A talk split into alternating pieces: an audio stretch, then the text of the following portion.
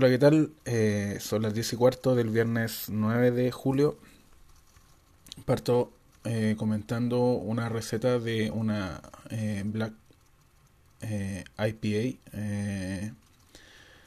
ya creo que la IPA o IPA pasó a ser un, un, nombre de por sí más que la sigla de, de Indian Pale Ale, porque ya si, si hace una versión Black ya deja de ser Pale en cierto sentido, así que pero lo interesante de esta receta que aparece en Brulosophy eh, en un artículo del 8 de julio, o sea, de ayer, es que lo que hacen es crear adicionalmente, eh, hacer una mezcla, un cold brew, una mezcla fría de un café eh, de Etiopía y se agrega una semana antes del embotellado. Es una receta de 20 litros y un litro y medio de eso es café filtrado y hecho con agua helada. El cold brew es básicamente eso, poner un café aplastado o molido en, en grano grueso en agua durante varias horas, eh, se podría decir que de un día para otro o dos días idealmente eh, y se agregan al, al fermentador o, o, si lo está claro, sí, al fermentador y después en botella, lo deja una semana antes de embotellar. La diferencia entre hacer cold brew y hacer un café eh, en caliente, como se hace tradicionalmente, es que algunas notas ácidas o demasiado amargas del café no se pasan en el, en el en el colbrío es el colbrío es un poco más suave si se podría decir así en, en estos sabores más fuertes más, más intensos. Eh, además de que siempre está el riesgo de que el café se queme eh, si por ejemplo lo haces en un moca eh, y un café quemado no es lo mismo que un café tostado como cualquier cosa que uno toste y, y eh, la diferencia entre tostado y quemado puede ser sutil, pero en cuanto a sabor sí se nota. Y, y bueno, esta receta está interesante en, en hacer esta IPA con café. Ah, no sé si yo la podría hacer, básicamente porque mi señora le hace mal el café. Mm, creo que si lo hago lo tomaría yo solo.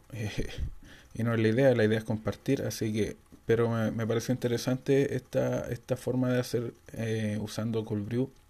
Sí tengo mis dudas de cómo lo hacen para sanitizar eh, el agua que está helada. Em, quizás la hierven antes, dejan que se enfríe y hacen la mezcla, puede ser, puede ser eso.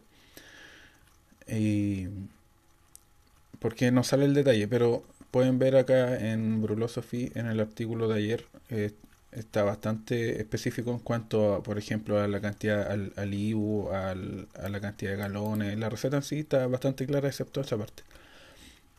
Usan citra eh, como, como lúpulo y, y CTZ. Ese no lo conozco, es un lúpulo que no conozco. Se usa, ese debe ser el de, el de sabor. Eh, no, ese es el de amargor, el que se añade primero al, al inicio del, del, del hervor y son pocos gramos, son 30 gramos. Em, lo bueno es que aparecen los alfa, así que si no se encuentra ese lúpulo, el, C, el CTZ, eh, puede buscar un equivalente usando los alfa o usando esas páginas que hay mm, de equivalentes de lúpulo, hay varias. En mi GitHub hay un par de links al respecto. Eh, ayudan bastante en cuanto a en general cuando uno va a comprar algo en estos locales de insumos de cerveza y no está el, lo específico, no puede buscar algún equivalente. Y es normal, por eso existen estas tablas, es normal que pase eso. Hay un en The Beer Times hay un artículo bastante extraño, si se podría decir. Eh, Jim Koch, el fundador y presidente de Boston Beer Company, en una entrevista dijo que para no emborracharse cuando él tomaba bastante, lo que hacía antes era poner una cucharadita de levadura por la cantidad de, cerveza que iba a tomar. Por, monte tú un, six pack, serían 6 cucharaditas de, eh, no de cerveza, de levadura. Levadura en polvo. Eh, él recomendaba una marca que se llama Fleischmann. Eh, no sé si, esa nunca la he visto acá en Chile, así que y la mezclaba con un poco de yogur para hacerla más, más agradable al paladar. Eh, según él, aprendió de un amigo, eh, un doctor en bioquímica, eh, experto en procesos de, de, de fermentación. Lo que encontré extraño es que la levadura convierte el azúcar en alcohol, así que no sé cuál sería su función de tomarla antes de beber alcohol si como eh, cuando la levadura lo que hace es convertir el azúcar en alcohol y si estás tomando alcohol no sé cuál sería su función ahí en descomponerlo o ingerirlo. Eh, no sé no sé en realidad eh, tendría que hacer la prueba digamos que algún día puede ser el próximo fin de semana como un fin de semana largo hacer la prueba, eh, pero tendría que ser con una levadura seca normal que pueda pillar en cualquier supermercado y no esta específica que aunque la venden en Amazon. Pero de aquí a que llegue no, no creo que sea de aquí a la próxima semana así que no, no sé si lo pueda hacer con esa levadura específica Así que bueno, encontré súper curioso. Eh, bueno, acá explican de que hay una enzima que se llama ADH, eh, la dehidrogenasa, que son las que rompen el alcohol. Eh, más o menos lo mismo que hace el hígado, según esto. Pero sigo con mi duda, ¿esa enzima ADH es solamente de esa levadura específica o de cualquier levadura? No aparece mucho en este artículo, me pareció bastante curioso. Y... Pero ahí lo pueden ver en The Beer Times. Este artículo apareció eh, durante la semana junto con que la Doppelbock eh, y otras cosas que no tienen que ver con cerveza como la evolución de la, de la, del dinero, las criptomonedas y todo lo demás.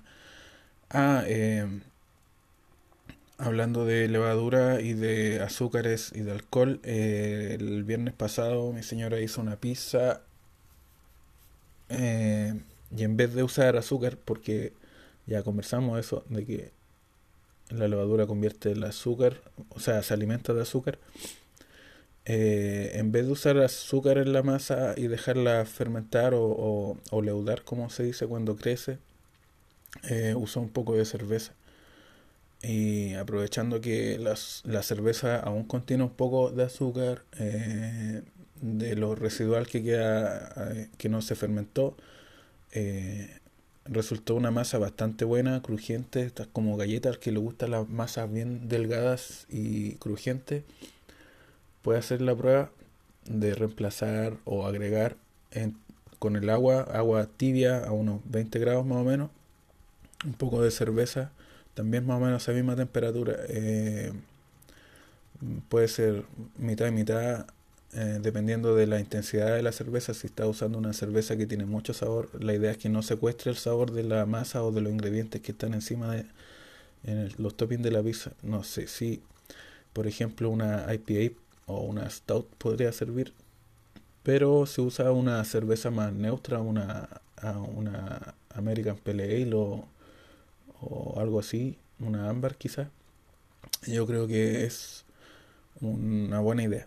Mm, sí, eso. Hay varias recetas con cerveza. Eh, creo que me comprometí alguna vez a, a, buscarlas. Tengo de hecho un, libro de maridajes y de, eh, de elaboración y, y, de cultura cervecera. Mm, no le he puesto mucho empeño a leerlo porque en realidad Em, más que nada por flojera. Tengo varios libros pendientes por leer. Eh, ahora, eh, quizás cuando viaje, a propósito de, la cepa Delta, mejor mucha gente está aprovechando de viajar antes de que, de se esparza esa, esa cepa, ya que hay mucha ah, mucho miedo, no sé si fundado o no, en, en la prensa sobre la efectividad de las vacunas con esta nueva cepa, así que y en viaje acostumbro a leer, así que